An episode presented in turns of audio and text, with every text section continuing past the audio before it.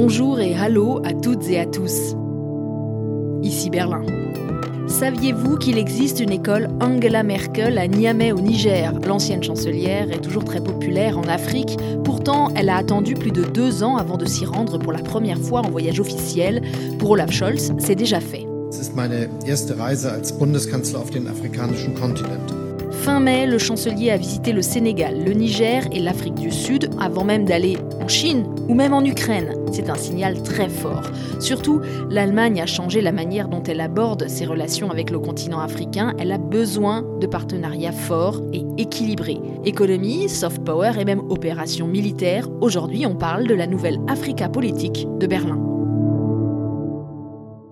Bienvenue dans ce nouvel épisode, l'avant-dernier euh, de la saison avant une pause estivale, un épisode enregistré au moment même où Olaf Scholz, accompagné entre autres d'Emmanuel Macron, se trouve à Kiev. Nous reviendrons évidemment sur cette visite dans le prochain épisode.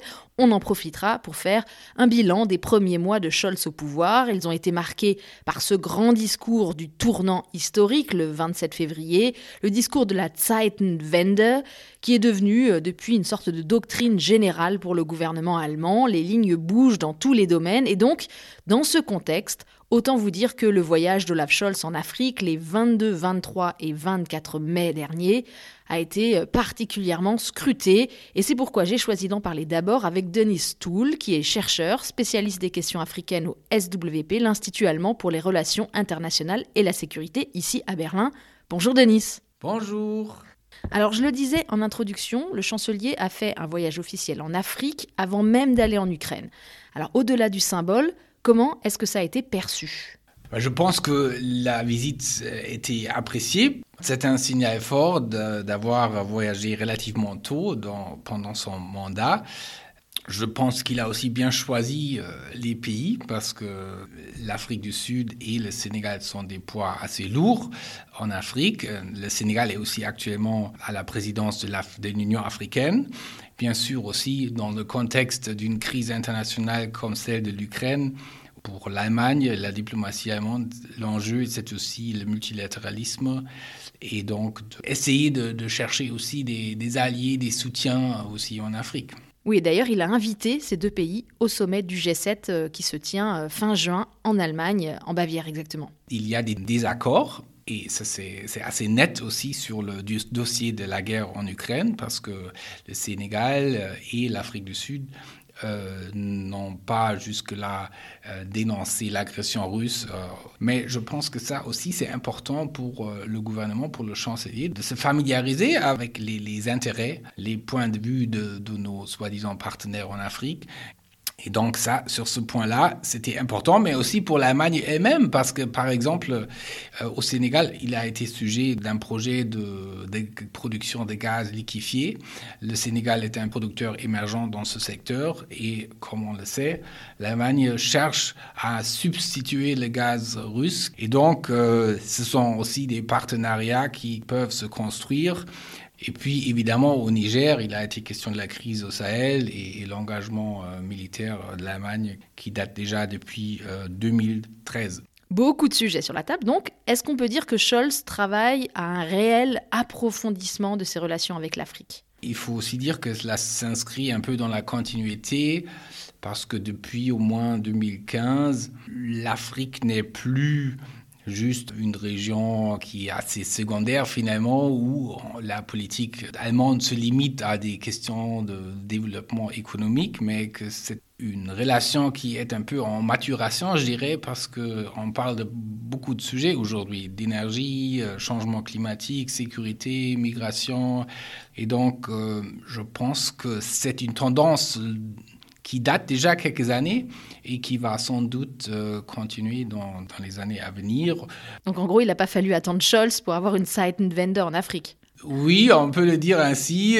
Il y a en politique étrangère en Allemagne rarement vraiment des révolutions, mais euh, c'est un tournant relativement net dans la politique africaine parce qu'à un moment donné, Mme Merkel a décidé que suite à la soi-disant crise des, réfugiés. Euh, désormais, l'Afrique sera le, grand défi du futur en ce qui concerne migration, réfugiés, euh, démographie. Et c'est à partir de ce moment-là que l'Allemagne a amplifié, a élargi ses, activités au Sahel notamment et en Afrique de l'Ouest, euh, pas seulement militaire, mais aussi en question de, de développement humanitaire, stabilisation, etc., ainsi de suite. La crise énergétique et la nécessité d'aller chercher euh, de nouveaux fournisseurs de pétrole, de gaz rebat les cartes. L'Allemagne a été pendant des décennies celle qui apportait quelque chose aux pays africains via ses ONG, ses fondations, ses sociétés de développement et de coopération, euh, par exemple la GIZ ou la KfW. Désormais, en fait, c'est elle qui a besoin d'aller euh, vers ces pays, elle a besoin de leurs ressources. Et aujourd'hui, les pays africains ont le choix. Ils ont beaucoup de partenaires extérieurs qui se précipitent pour une raison ou une autre. Et, c'est tant mieux pour eux. Mais ça veut dire aussi, bien sûr, que les Allemands, les Européens sont aussi forcés de prendre plus au sérieux les intérêts de leurs euh, interlocuteurs euh, africains et de dépasser aussi les, les mots faciles mais assez vides de contenu de comme on dit chez nous, euh, Partnerschaft auf Augenhöhe, c'est-à-dire égal à égal. Et bien sûr, euh, ça fait aussi que les Allemands, les Européens regardent aussi les autres. Ils regardent ce que fait la Chine, ce que fait la Russie, ce que fait la Turquie, ce que fait l'Inde. C'est pour la raison pour laquelle ceci est une période très très fascinante aussi à observer. L'Allemagne aussi a ses atouts. Euh, je pense notamment à, sa réputation. On a beaucoup parlé, euh, on parle d'ailleurs parfois encore de cette France-Afrique, on parle jamais de l'Allemagne-Afrique, comme si euh, les Allemands échappaient au poids de leur passé sur le continent. Oui, par rapport à d'autres, ça peut être un atout, ça c'est sûr, notamment, je pense, en Afrique francophone. Bon, l'Allemagne a aussi un passé colonial, même si elle a des fois un peu de peine de l'accepter. Mais bien sûr, il est aussi un atout de ne pas, pas avoir eu cette visibilité que, par exemple, notamment la France euh, a et a, eu et a toujours, et de ne pas être exposé à toutes sortes de ressentiments, mais aussi parce que les ressentiments viennent de d'intérêts cachés, agenda caché, euh, et vouloir exploiter ceci cela. Le faible poids, notamment économique, euh, traditionnellement de l'Allemagne en, Afrique, et, bien sûr aussi son absence militaire, euh, a fait en sorte que, oui, beaucoup euh, regardent cette Allemagne avec, voilà, euh, ils pensent qu'elle est plutôt altruiste, qu'elle n'a pas cet agenda caché. Quand vous allez par exemple au, Mali, on trouve toujours quelqu'un, ah vous êtes allemand, euh, ah vous n'êtes pas français, ah c'est très bien parce que voilà, vous n'avez pas cette pensée, cette bagage colonial et néocolonial. Et donc ça fait en sorte que, voilà, il y a un sentiment peut-être euh, des fois ici et là de, popularité, même si dans d'autres cas c'est peut-être pas justifié. Je pense notamment au Cameroun où euh, l'Allemagne a un passé aussi euh, colonial, mais qui a été finalement assez effacé par le colonialisme qui venait après français, à tort ou à raison. Tu l'as dit tout à l'heure, l'Allemagne a une présence militaire en Afrique aujourd'hui avec deux missions. La Bundeswehr se trouve au Mali, elle était déployée aux côtés des Français. Et puis il y a aussi des soldats allemands avec la mission des Nations Unies, la MINUSMA. Là aussi, est-ce que Scholz va s'inscrire dans une continuité des années Merkel?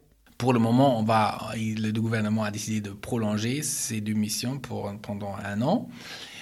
Euh, on est toujours très prudent par rapport euh, au déploiement des forces euh, à l'étranger. Et on a aussi vécu depuis l'année passée le, choc de l'Afghanistan. Les Allemands étaient pendant 20 ans en Afghanistan et il n'y a pas grand-chose à montrer en termes de succès avec notamment la reprise de pouvoir des talibans. Donc, tout de suite, ça a été projeté vis-à-vis le Mali, qui est aujourd'hui euh, le, plus large OPEX allemand. Est-ce que ça, c'est aussi une sorte d'Afghanistan? Et euh, ce sont des questions qui sont tout à fait légitimes, puisque aussi, depuis 2013, le bilan de l'intervention internationale au Mali, toutes forces et acteurs confondus, est pour le moins euh, pas excellent. Après le départ des Français du Mali, est-ce qu'il faut s'attendre à ce que l'Allemagne endosse une sorte de leadership euh, dans la région? Il y a des projets, des liens évidemment euh, bilatéraux avec le, Mali euh, et, et, le Niger, et ces lignes-là vont sûrement rester, notamment au Niger, où il y a une vraie demande de la part du gouvernement pour un soutien européen, mais aussi allemand. Et les Allemands ont aussi une petite mission qui faisait partie de l'Union européenne, euh, c'est l'opération Gazelle, qui fait aussi la formation de l'armée euh, du Niger. Donc euh, ça, ça va rester, mais il y a aussi d'autres domaines comme les projets de stabilisation humanitaire et, et autres. Mais c'est totalement exclu que l'Allemagne développer une politique euh, militaire euh, propre. Euh, il y a un mandat pour un maximum de 1400 soldats. C'est déjà assez énorme et c'est aussi un saut assez important pour, pour les Allemands. Bah, il y a quand même en ce moment un grand retour des questions de défense dans le débat politique allemand et avec le fameux fonds de 100 milliards d'euros pour l'armée, etc. Ça, ça, ça va rien changer. Je crois que l'Allemagne vient de très loin dans, dans ce sens-là. Si je pense à l'année 2006 où les Allemands ont pour la première fois déployé des militaires dans une mission, euh, dans une opération militaire au Congo, on a vraiment tout un autre débat. À l'époque, les, parlementaires étaient effrayés et étonnés euh, de cette possibilité.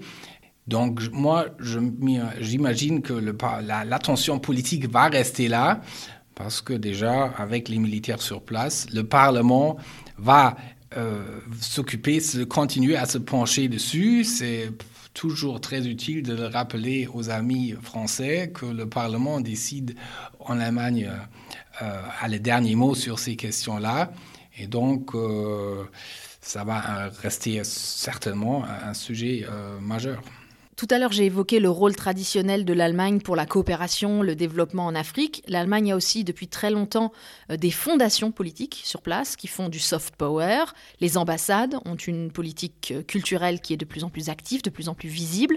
En parallèle de tout ça, il y a un travail de mémoire qui a été lancé sur le passé colonial de l'Allemagne. Et ça, ça devrait être un aspect quand même très important des prochaines années. Bon, je dirais que sur le plan de la politique culturelle ou la, politique des mémoires, euh, c'est certainement le cas que le nouveau gouvernement va mettre plus euh, l'accent là-dessus, même si ce processus a un peu commencé avec ou sous Madame euh, Merkel, notamment dans les négociations avec la Namibie sur la reconnaissance du génocide allemand. Mais c'est dans la, c'est en fait, je dirais presque l'élément innovateur le plus visible quand on regarde le contrat de la coalition, de parler, de mettre en avant cette, cette mémoire, de mettre en avant cette responsabilité coloniale, avec notamment des programmes de recherche sur la provenance euh, des objets euh, africains qui ont été transférés vers l'Allemagne à l'époque euh, coloniale, et donc aussi une promesse d'avoir une politique de restitution de ces biens-là. Ce débat sur la restitution a aussi était un peu imposé par la politique du gouvernement français, puisque le président Macron a, y a, mis un accent sur la question de la restitution. Euh, il y a le fameux rapport de Fay Vinsart et de Bénédicte Savoie. Alors pour ceux qui ne la connaissent pas, Bénédicte Savoie, c'est une chercheuse française, professeure d'histoire de l'art ici à l'Université technique de Berlin. Elle va d'ailleurs recevoir à la fin euh, du mois le Grand Prix franco-allemand des médias pour ses recherches euh, sur ces questions de restitution qui ont débouché euh, sur des retours d'objets précieux en Namibie. Il y a aussi eu un accord pour des restitutions de bronze au Bénin et au Nigeria. C'est un processus évidemment qui est difficile, euh, qui est lent. On l'a vu aussi dans les négociations sur le génocide en Namibie. il y a toujours des débats, il y a toujours des questions ouvertes. Mais oui, ça commence.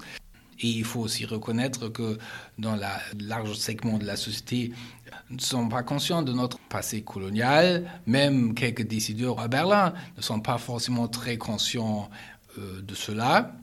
Donc, je pense que ça doit aussi imprégner un peu la société, en, commençant par, oui, les questions de rue, euh, mais aussi l'éducation dans les écoles. Merci beaucoup, Denis Toul encore du travail et les musées peuvent peut-être contribuer à faire avancer cette mémoire que les Allemands, quand même encore, connaissent très mal. parce qu'elle a été occultée par d'autres pages sombres de l'histoire depuis. David Philippot s'est rendu au musée berlinois consacré au mouvement expressionniste Die Brücke. Ce sont des peintres du début du XXe siècle.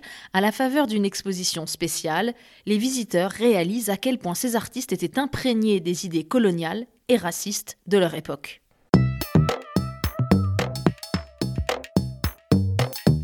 Le tableau représente une scène paradisiaque, un bord de mer dans le style de Gauguin. C'est l'une des œuvres les plus connues du peintre Émile Nolde, réalisée dans un contexte très particulier, explique Elena Schroll, la commissaire de l'exposition. Émile Nolde faisait partie d'une expédition médicale et démographique en Papouasie-Nouvelle-Guinée. Le genre de voyage qui servait à alimenter des thèses sur les races humaines, c'est aussi l'époque des spectacles qui exhibent des Africains, les font danser ou chanter. Les artistes de Die Brücke fréquentaient souvent ces shows et ont reporté les stéréotypes de l'époque tels quels dans leurs œuvres. Derrière les motifs et les couleurs souvent empruntés aux cultures des colonies, il y a beaucoup de racisme, mais Berit, une retraitée, le réalise seulement maintenant. Je suis moi-même artiste et j'ai fait des études sur ce mouvement. Mais la relation au colonialisme n'a jamais été vraiment thématisée, alors que c'est tellement frappant. Quand j'ai vu les affiches de l'exposition, ça m'a sauté aux yeux. Les visiteurs acceptent volontiers de se confronter avec cette mémoire. Ce n'est pas désagréable, non, non. Au contraire, c'est passionnant. J'ai toujours trouvé l'expressionnisme très chouette, avec toutes les couleurs, etc. Mais je trouve très important que nous sortions de notre zone de confort pour apprendre sur nous-mêmes et prendre conscience. Ce qui me surprend, c'est que même si l'Allemagne est devenue une puissance coloniale assez tardivement, elle a réussi, sous Guillaume II, à avoir un empire gigantesque. L'exposition prend bien soin de ne pas porter de jugement sur les artistes et on n'a pas non plus supprimé des mots comme euh, art primitif ou art nègre qu'on utilisait à l'époque, mais ils sont systématiquement expliqués. Elena Schroll. Si on avait fait disparaître ces mots, on aurait fait disparaître une partie de l'histoire et on n'aurait plus su ce dont il est question et ce qu'on veut dépasser aujourd'hui.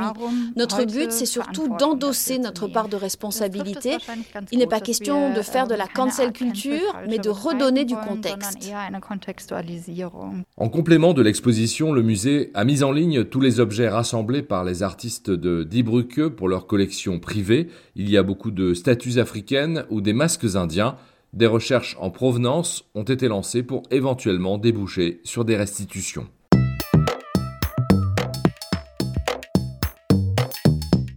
Un nouveau travail de mémoire à faire donc pour l'Allemagne après celui sur la période nazie et dans une moindre mesure celui sur la dictature est-allemande. Dans les deux cas, il y a eu des changements de noms de rues, des monuments déboulonnés. L'Allemagne donc a une certaine expérience dans ce domaine et d'ailleurs à Berlin, il existe un musée spécial très intéressant justement consacré aux statues qu'on a supprimées de l'espace public. Bonjour Frank Wassner. Salut Hélène.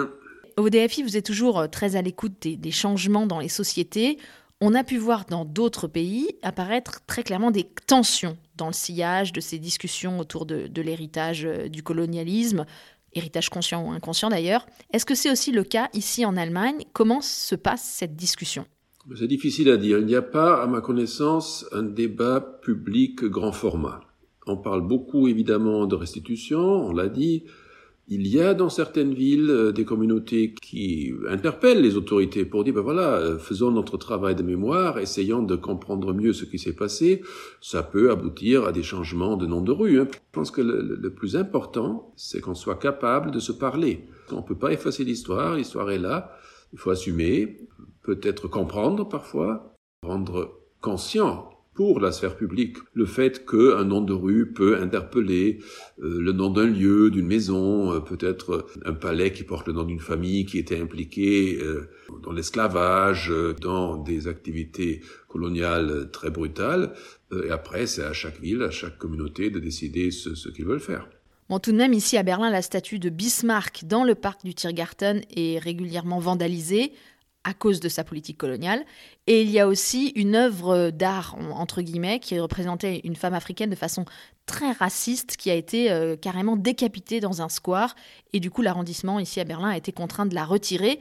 Si ce genre d'événement se passait en France, j'entends déjà les attaques. On dirait que c'est du communautarisme, du repli identitaire, du wokisme, de la cancel culture l'association des Noirs d'Allemagne serait euh, estampillée indigène de la République. C'est vrai que le, débat n'est pas crispé comme en France, parce qu'il n'y a pas eu non plus cette grande promesse républicaine de l'égalité totale, de la méritocratie totale. Je pense que l'Allemagne a toujours vécu dans une conscience de relative communautarisme. C'était tout à fait fréquent, même euh, entre les différentes parties de l'Allemagne. Euh, les Swabes à Berlin ont créé leur communauté. Si l'Allemagne a un problème de ce côté-là, c'est plutôt les identitaires euh, qui rêvent d'un régime nazi, les Reichsbürger. Là, là, on a notre communauté qui est dangereuse. Mais ça, c'est une histoire interallemande. C'est pas du tout lié à une immigration quelconque. Hein. C'est un vrai problème il y a eu, euh, rappelons-le, plusieurs attentats d'extrême droite racistes ces dernières années en Allemagne. En même temps, la société euh, s'est beaucoup ouverte et plusieurs députés d'origine africaine siègent au Bundestag. Être noir en Allemagne en 2022, c'est plus facile qu'avant? Bien, je pense qu'il y a un élément statistique, et des analyses sociologiques qui montrent qu'il y a quand même une tendance au, racisme structurel, d'une discrimination euh, inconsciente, malgré la présence euh, des députés, des élus dans différents niveaux de, la vie politique. Ça, c'est une réalité. Euh, et en même temps, je constate dans ma vie personnelle, des transports en commun, de tout ce qu'on voit autour de soi, qu'il y a une normalité. Euh, je vis surtout dans les Länder de l'Ouest et euh, je suis souvent à Berlin. Dans ces réalités-là, dans les centres économiquement forts, avec un dynamisme du marché du travail très fort, là, la présence de personnes de tous bords, hein, de la planète entière, est très grande. Mais c'est vrai qu'il a fallu du temps, hein, et ce n'est pas acquis euh, partout. Évidemment, il y a des régions où il y a moins de présence de visages noirs, et, donc du coup, ça, ça interpelle davantage.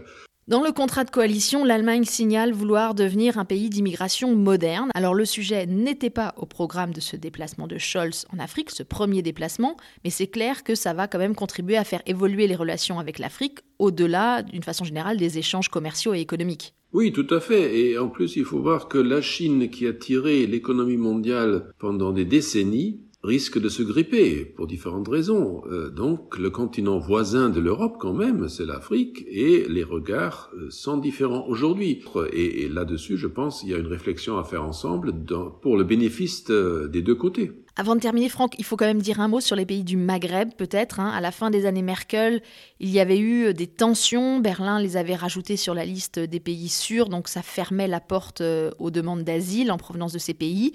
Il y a eu des reconduites aux frontières pour des personnes sans papier, aussi des problèmes euh, liés directement à la sécurité, au terrorisme. Est-ce que là, ça peut bouger? Est-ce qu'il va y avoir un changement de ton avec Scholz? Eh bien, je pense que plus on, fait une analyse un peu sobre, tranquille des potentiels, non seulement de matières premières, mais aussi compétences des jeunes générations dans les pays du Maghreb, et plus on comprendra qu'on a tout à gagner. Prenons la Tunisie, qui est le plus petit, mais peut-être celui que je connais le mieux. Euh, il y a effectivement tout un potentiel en euh, jeunes bien capables de gérer tout ce qui est euh, programmation Internet. Je sais même qu'il y a la langue allemande en Tunisie qui euh, a pris un certain essor parce qu'on a compris que les doubles diplômes avec l'Allemagne aussi étaient intéressants. Il y a des programmes d'échange. Euh, dans les autres pays, l'Algérie, il y a la matière première, le gaz. Euh, et le Maroc, comme tous les pays justement du Maghreb, c'est aussi le photovoltaïque. Donc il y a, il y a toute une analyse à faire. Euh, est-ce que c'est par l'asile qu'il faut gérer ça? Je ne pense pas, franchement. Dans la durée, il faudra inscrire une autre politique d'immigration qui ne soit pas dans l'urgence, mais qui soit dans la réflexion, dans l'anticipation, dans l'analyse des besoins, dans l'analyse des potentiels aussi des pays d'origine. Et là, on n'en est pas là pour l'instant. Vraiment, tout le monde est appelé à se faire une idée de ce que ça peut être que le rapport entre l'Allemagne, dans ce cas, mais aussi l'Europe et le continent africain qui a un potentiel énorme. Merci beaucoup Franck Bassner du DFI. Il faudra de toute façon un jour que nous revenions en détail sur les projets de la coalition en matière euh, d'immigration et aussi euh, d'une façon générale la place des étrangers dans la société allemande, ainsi que le revers de la médaille, le racisme, l'antisémitisme, etc. Merci à Aloïs Kerek pour la musique de ce podcast, à David Philippot qui se charge des reportages, aux amis toujours au rendez-vous pour me faire des voix françaises, merci. Le podcast avec un K revient dans deux semaines. Je m'appelle Hélène Cole avec un K et je vous dis à bientôt. Bis bald.